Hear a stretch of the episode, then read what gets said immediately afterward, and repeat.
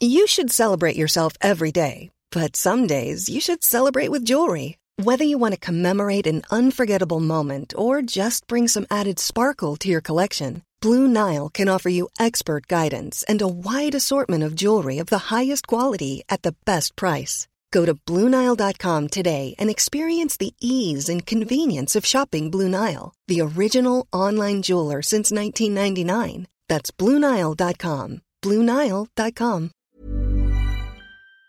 Les amis, bienvenue, j'espère que vous allez tous très bien, très content de vous retrouver pour ce nouvel épisode de Côté Mondial. Ça fait quelques jours, mais on se retrouve avec une sacrée rencontre à analyser. La victoire de l'Argentine de Léo Messi et de Julian Alvarez, auteur d'un doublé. Cette victoire qui porte l'Albi Céleste en finale de Coupe du Monde, 8 ans après celle de 2014. L'Argentine aura une revanche que Luka Modric et les Croates n'auront pas. Le débrief rapide de ce match, c'est de dire que la meilleure équipe a gagné et assez nettement. Non seulement ça, mais l'Argentine a sorti sans doute sa meilleure performance, sa meilleure production du mondial, alors que la Croatie, sans doute, sa pire. D'un côté, des Argentins plus tranchants qu'à l'accoutumée et moins en souffrance derrière dans la protection de surface. Des Croates qui non seulement ont manqué beaucoup d'incisivité, mais ça c'était un peu classique, un peu comme ce qu'on avait vu même contre le Brésil avec un seul tir cadré, mais beaucoup plus fébrile derrière. Donc ça c'est grosso modo les grandes lignes. Mais peut-être qu'on peut analyser le reste, bien sûr, comme d'habitude. J'ai plein d'images à vous montrer. La première chose à dire, c'est que la Croatie se disposait sans ballon dans une forme de 5-4-1 qui me rappelait un peu celui du Real Madrid. À la base, la Croatie, c'est ce 4-3-3, bien sûr, avec l'entrejeu Brozovic, Kovacic, Modric, qu'on connaît très très bien. Mais sans ballon, ils étaient plutôt sur une forme de 5-4-1 où il y avait une particularité assez marquante. C'était euh, Pazalic ici un ailier du 4-3-3 avec ballon dans un rôle, le, Valverde rôle, j'ai envie de dire, celui que jouait euh, Fede Valverde au Real Madrid sur les saisons passées en Ligue des Champions, avec Carlo Ancelotti, sans ballon qui se replie, qui est très très bas, avec qui se projette et qui est très très haut, ce qui permet au vrai latéral droit, Carvajal au Real Madrid et bien sûr Juranovic pour la Croatie, d'être une forme de troisième défenseur central. Le fait d'avoir cette ligne plus fournie sur la largeur, ça permettait à la Croatie d'avoir bah, plus de joueurs défensifs, moins d'espace à trouver.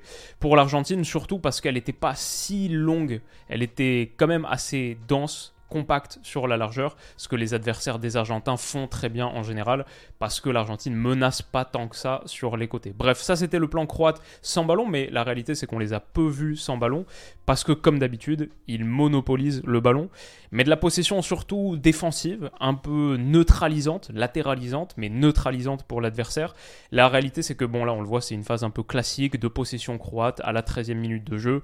Euh, Brozovic ici, souvent ça se jouait pour la Croatie, ça se jouait souvent dans cette zone, entre la ligne médiane et cette zone du terrain à peu près, avec pas beaucoup d'appels vraiment dans la profondeur, pas beaucoup de choses qui se sont passées grosso modo dans le dernier tiers, un petit peu mieux avec l'entrée de Petkovic, mais c'était sans doute trop tard. Bon, ça c'est ce qui manquait véritablement à la Croatie. L'Argentine, du coup, était plutôt OK avec ce rapport de force, ce qui me surprenait dans une certaine mesure, parce que l'Argentine, c'était la troisième nation avec le plus de possession par match jusqu'alors, 62%, un truc comme ça, derrière juste l'Espagne et l'Angleterre. Euh, on le voit, avant le 1-0, ils sont réduits à 42% de possession. Mais je trouve qu'on a vu du coup une Argentine qui était assez flexible, plus que ce que j'imaginais potentiellement. Alors j'avais pas fait de prono sur ce match, j'avais pas eu le temps de le faire. Mais même si moi je vois l'Argentine gagnante depuis le début, mon prono il y a un mois c'était l'Argentine remporte la Coupe du Monde.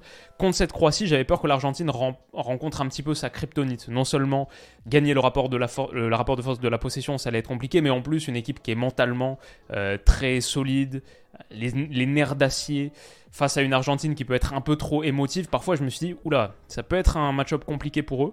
Finalement, j'ai vu une Argentine, et ça, ça m'a séduit, très polyvalente et flexible, qui a accepté d'avoir moins de ballons, et du coup, en l'ayant, être beaucoup plus direct et vertical. On a moins vu cette possession à l'extrême, et on a vu à la récupération, bon, la, volonté d'aller très vite vers l'avant, tout droit, euh, beaucoup de verticalité dans le jeu.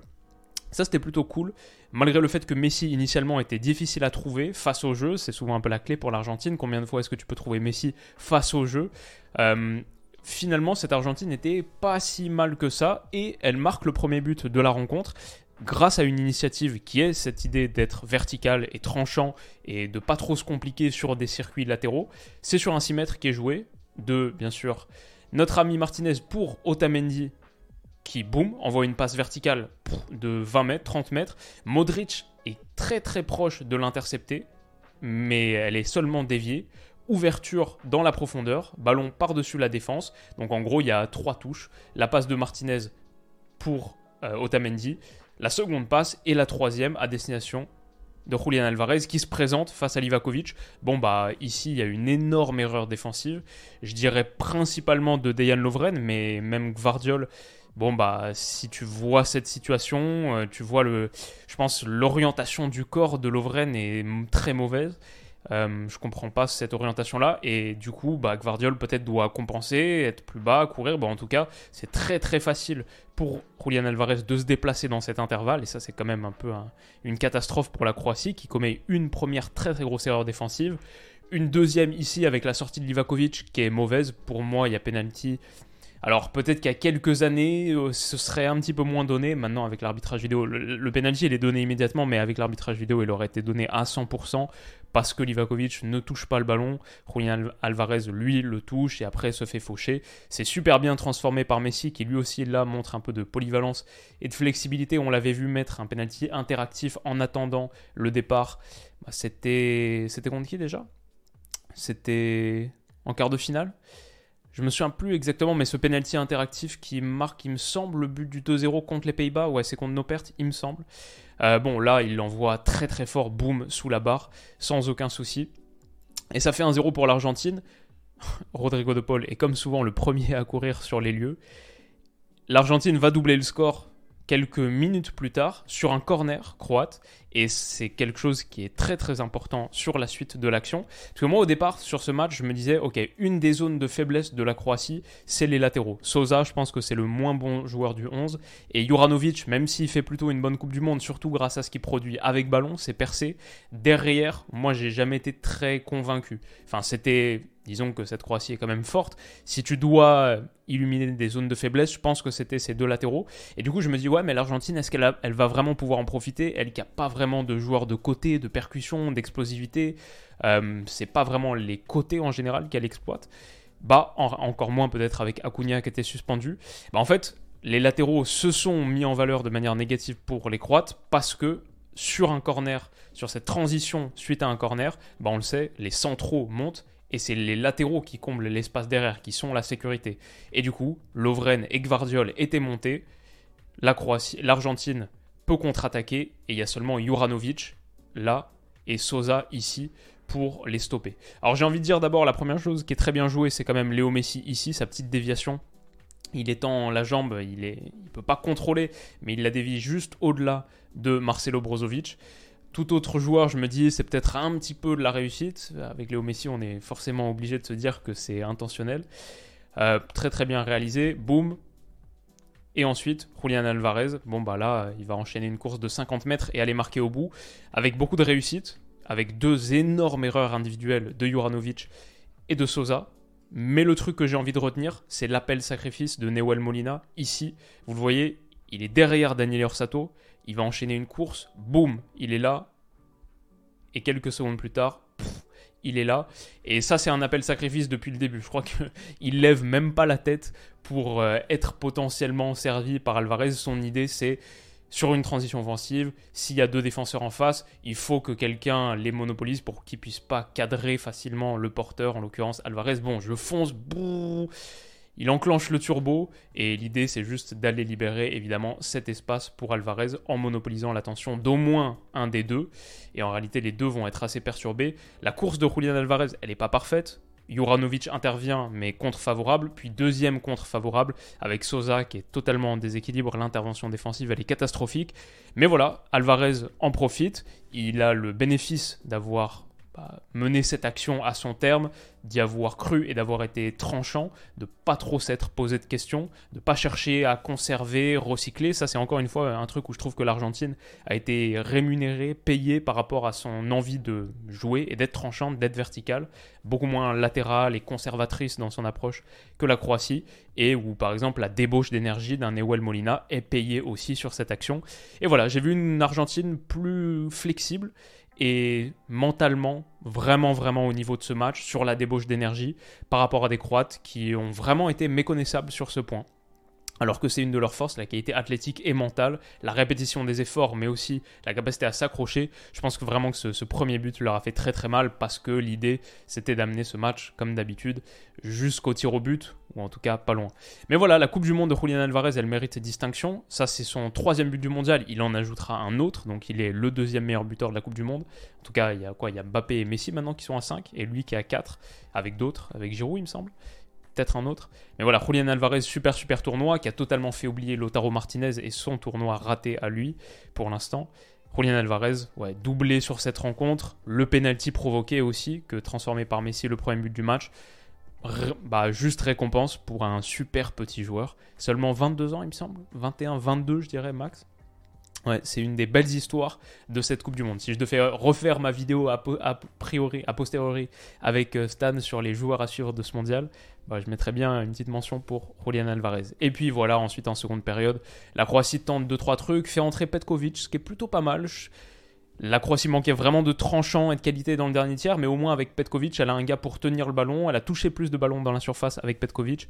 Mais qu'est-ce que tu veux faire à 2-0 quand il y a Léo Messi qui est dans ce soir-là et il va totalement dévorer Gvardiol? Le premier truc qui m'interpelle, c'est que ça, ça provient d'une touche qui est jouée comme ça, avec Julian Alvarez qui l'a remise sur Léo Messi. Et c'est les deux seuls joueurs qui vont être impliqués dans l'action. Ça part de là. Hein. À la base, il y a deux gars qui sont là. Ils vont se retrouver, l'un à donner la passe pour l'autre. Mais au bout d'un travail de Léo Messi absolument phénoménal, il pose une première accélération sur Gvardiol.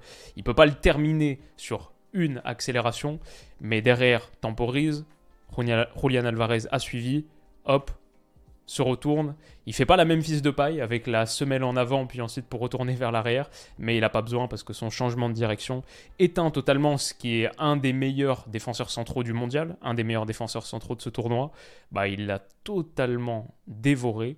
Et ensuite, j'ai envie de souligner aussi la lucidité et la justesse pour cette passe pied droit parfaitement mise en retrait, la vision, pour Julian Alvarez, pardon, qui termine facilement d'un plat du pied Peut-être qu'on peut dire aussi Livakovic, il est un poil fautif parce que ce placement est pas top.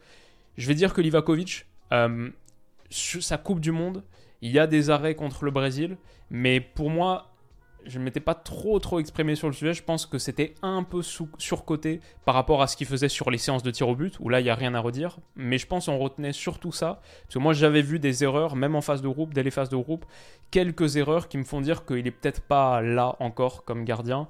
Et sur ce match, bah, entre le penalty, ça c'est pas l'erreur du siècle, mais il est peut-être un peu trop avancé quand même par rapport à son premier poteau. Euh, ce qui fait qu'au moment où Alvarez reprend, il lui manque ce petit espace par rapport à sa jambe. Bon, il est encore assez jeune, il me semble, hein, je dirais 24 ans, alors là c'est beaucoup plus un, pari, euh, et je, devine un peu. Mais, euh, mais oui, disons que lui non plus n'était pas dans un très bon soir, à l'image de la plupart des défenseurs croates. Et Lovren, Sosa, Juranovic, même Gvardiol en l'occurrence, bon, c'est ça qui signifie et qui, qui coûte l'accession à la finale aussi pour la Croatie. Si tes 5 joueurs défensifs sont pas dans un bon soir, même si Modric était pas mal, surtout sur la première mi-temps, et d'autres, voilà, ça coûte. Et c'est une victoire totalement méritée, logique pour l'Argentine, pas grand chose à redire, honnêtement. Ce match qui aurait pu être un peu compliqué, ils se, ils se le sont rendus très facile. Huit ans plus tard, Léo Messi rejouera une finale de Coupe du Monde après 2014. Et on peut dire que le tournant du mondial, c'est cette frappe contre le Mexique. J'ai envie de souligner plusieurs choses par rapport au parcours de l'Argentine. Déjà, où ils étaient à l'époque, euh, quand Scaloni les reprend. Quatre ans plus tard, ils ont remporté une Copa América et ils sont en finale de Coupe du Monde, à nouveau donc. Mais on peut aussi juste revenir à il y a quelques semaines, euh, quelques jours presque. Après leur défaite inaugurale contre l'Arabie Saoudite et après une heure de jeu contre le Mexique où ils étaient encore à 0-0, euh, bon, moi, comme je vous ai dit, mon, préno, mon prono de pré-tournoi, c'était l'Argentine gagne la Coupe du Monde. Ça commençait à ressembler à une grave, grave erreur, mais il y a cette frappe lumineuse, cet éclair de génie de Léo Messi. Et voilà, l'Argentine n'est plus qu'à une marche du Graal. C'est le tournant du mondial. Voilà pour cette analyse d'Argentine-Croatie, rapide. Bon, ça faisait un petit moment qu'on n'avait pas fait, quelques jours. J'espère que j'étais pas trop rouillé. Heureusement, on peut battre le fer tant qu'il est chaud et se retrouver demain pour parler de Maroc-France, demi-finale de Coupe du Monde. C'est incroyable. J'ai sorti hier, je crois, ou avant-hier peut-être, la vidéo preview de Maroc-France. Donc vous avez une quinzaine de minutes où j'analyse force et faiblesse du Maroc, force et faiblesse de la France. Si vous l'avez pas vue, n'hésitez pas, elle est facilement accessible sur ma playlist, dans ma playlist Côté Mondial. Et voilà, je crois que ça conclut grosso modo cette vidéo. Il nous reste trois matchs. La demi-finale, celle-ci, le match pour la troisième place, donc c'est presque un demi-match, et la finale de Coupe du Monde euh, ouais, on touche à la fin, mais, mais il reste encore du très très gros et du très très lourd. Rendez-vous demain. Merci les amis de votre soutien, prenez soin de vous et on se dit à demain. Bisous.